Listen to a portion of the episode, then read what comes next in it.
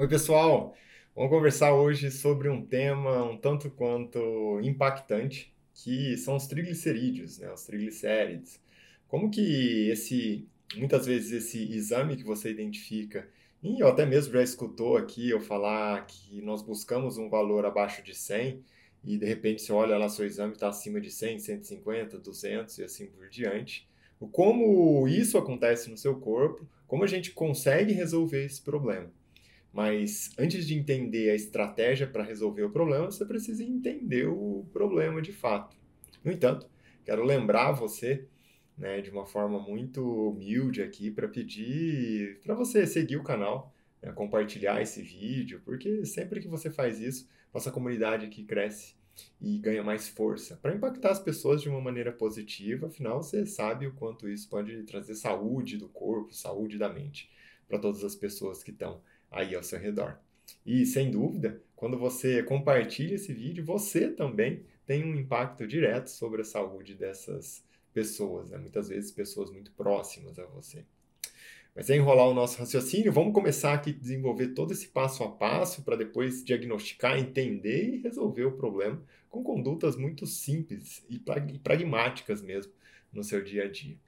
Então, antes de mais nada, o que, que seria né, o triglicérides? Pensa que assim, ó, eu vou falar sobre uma cadeia metabólica que acontece no seu corpo, mas não precisa se apegar a esses nomes. E eu vou chamar a atenção ao que é importante de fato para o seu dia a dia, para depois eu, eu, eu ditar uma conduta, conversar com você a respeito de uma conduta. Então, nesses momentos, aí sim, você tem que levar com você o conceito.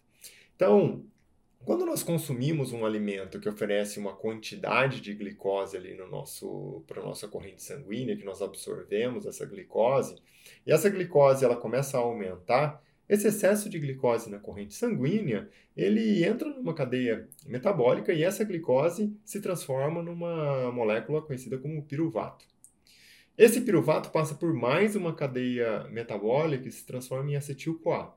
O acetil-CoA, na sequência, também por mais uma cadeia metabólica, se transforma em malonil-CoA. Essa molécula, que é o malonil-CoA, vai terminar como ácido graxo livre. Esse ácido graxo livre vai se unir, né, entrar numa reação com outra molécula conhecida como glicerol. E mais uma vez, né, a pergunta aqui seria: nossa, de onde vem esse glicerol? Esse triglicerol ele vem de uma cadeia que também parte como base, tem como base a glicose. Então a glicose oferece glicerol e o glicerol vai entrar nessa cadeia para se unir ali, né, junto com o ácido graxo livre, que veio de toda aquela outra sequência. Então no final o que, você tem que ter em mente? Essa, as duas cadeias metabólicas aqui derivam muito principalmente de qual substância? A glicose, que vem do carboidrato que eu estou consumindo ali no meu dia a dia. A união entre glicerol e esse, essa sequência de três ácidos graxos, por isso o nome tri, forma o triglicérides. Então, triglicérides é uma, uma conjunção de três ácidos graxos com uma molécula, que é o glicerol.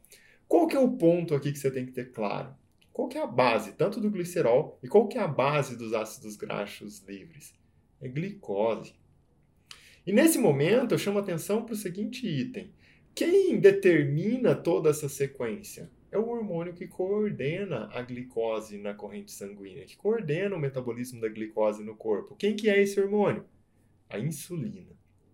Então, diante desse raciocínio, se eu volto agora para o meu dia a dia, para a minha base, tudo que vai se transformar um possível aumento de triglicérides, né, os triglicerídeos, na minha corrente sanguínea, tem como origem a glicose, que tem como origem os carboidratos. E quanto maior a oferta, quanto maior o pico de glicose na minha corrente sanguínea, maior o pico de insulina e maior o processo metabólico que forma tanto o glicerol quanto os ácidos graxos e, consequentemente, os triglicérides. Nesse momento, você já começa a raciocinar e pensar assim: nossa, e eu aqui estava pensando até agora há pouco que quem formava os triglicérides era a gordura saturada lá que eu comia, por exemplo.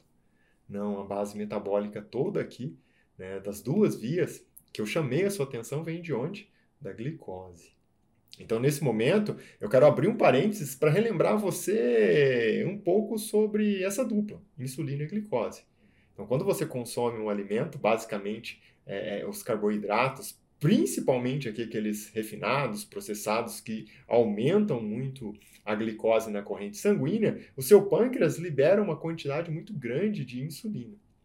E essa quantidade grande de insulina para con é, controlar essa glicose que está aumentada na sua corrente sanguínea estimula essas duas vias metabólicas, tanto a de formação da glicose para se transformar ali no, no, glicerol, quanto da glicose por toda aquela sequência de piruvato, acetil-CoA, malonil-CoA, até o momento em que se transforma em ácido graxo, o ácido graxo com o, o, o glicerol, né? três ácidos graxos formam o triglicérides. Essa é a cadeia metabólica. Diante disso, agora você entendeu o processo e você já tem claro que redução do triglicérides na, na sua corrente sanguínea para melhorar a sua saúde, a base, a origem, a causa raiz está principalmente onde? Em reduzir a insulina e reduzir também né, a glicose.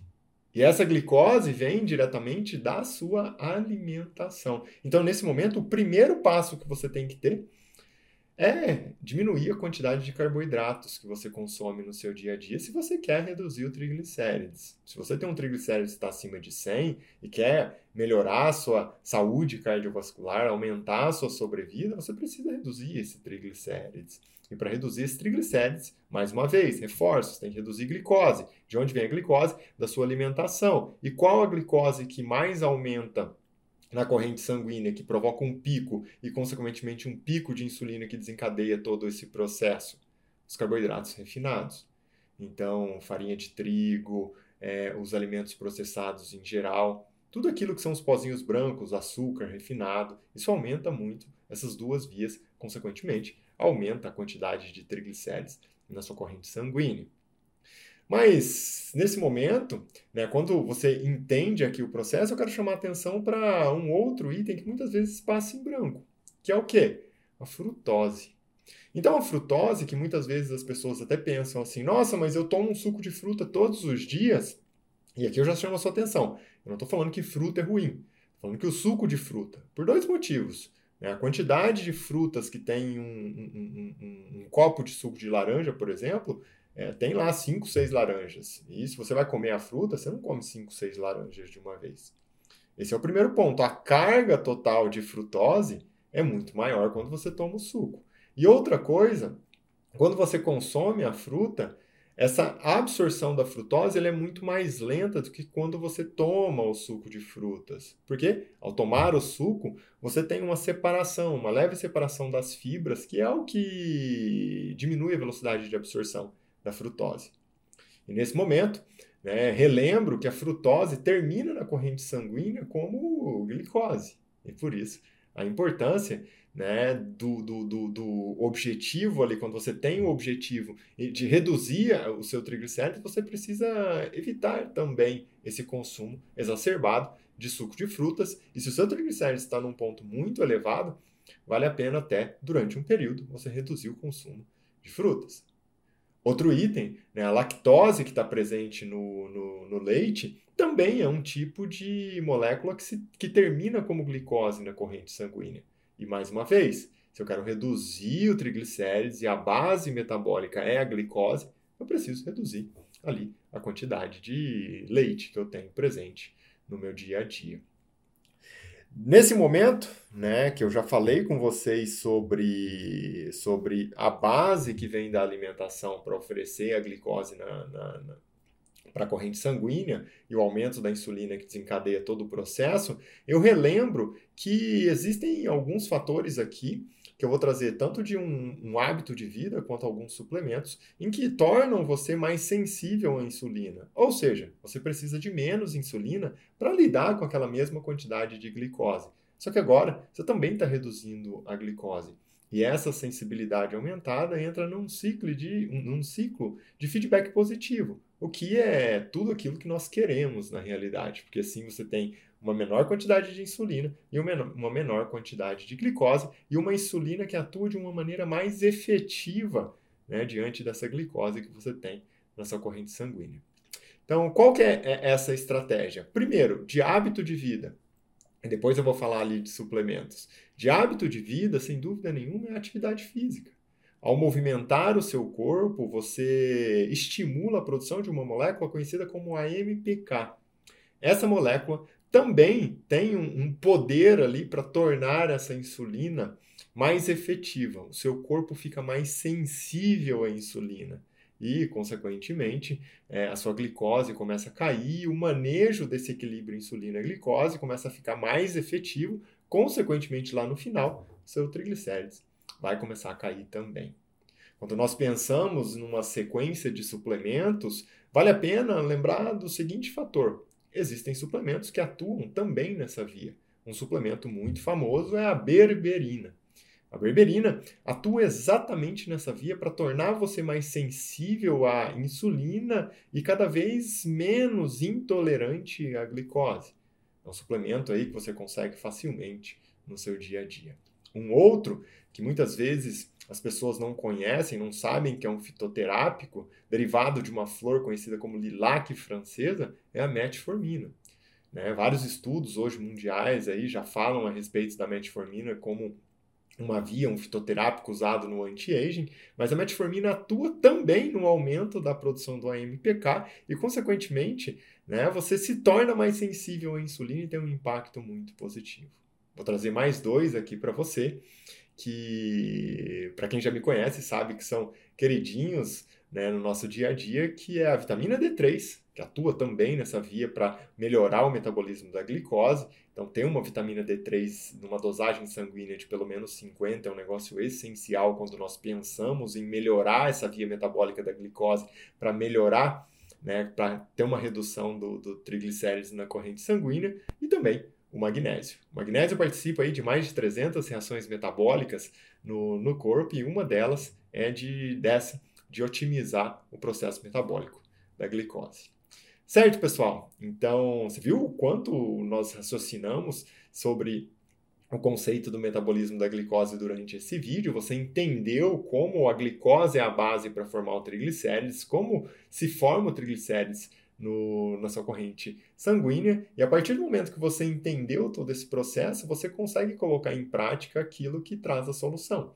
Então, desde reduzir o consumo de um carboidrato refinado, de açúcar refinado, de farinha de trigo, de, de, de, da lactose que tem ali no leite, da frutose no suco de frutas, e até mesmo o uso de suplementos como o magnésio, a vitamina D3, a berberina, né, a metformina. Diante de todo esse conhecimento, não esquece de compartilhar ele, porque assim você também ajuda outras pessoas, você me ajuda e nós crescemos juntos, porque esse é o objetivo. E relembro você mais uma vez, agradeço antes de mais nada, porque toda essa nossa comunidade, ela existe graças a você que está aí assistindo todos os dias. Certo? Um abraço e em breve tem mais conteúdo, mais vídeo aqui com conceitos associados à saúde mente e corpo. Um abraço, pessoal.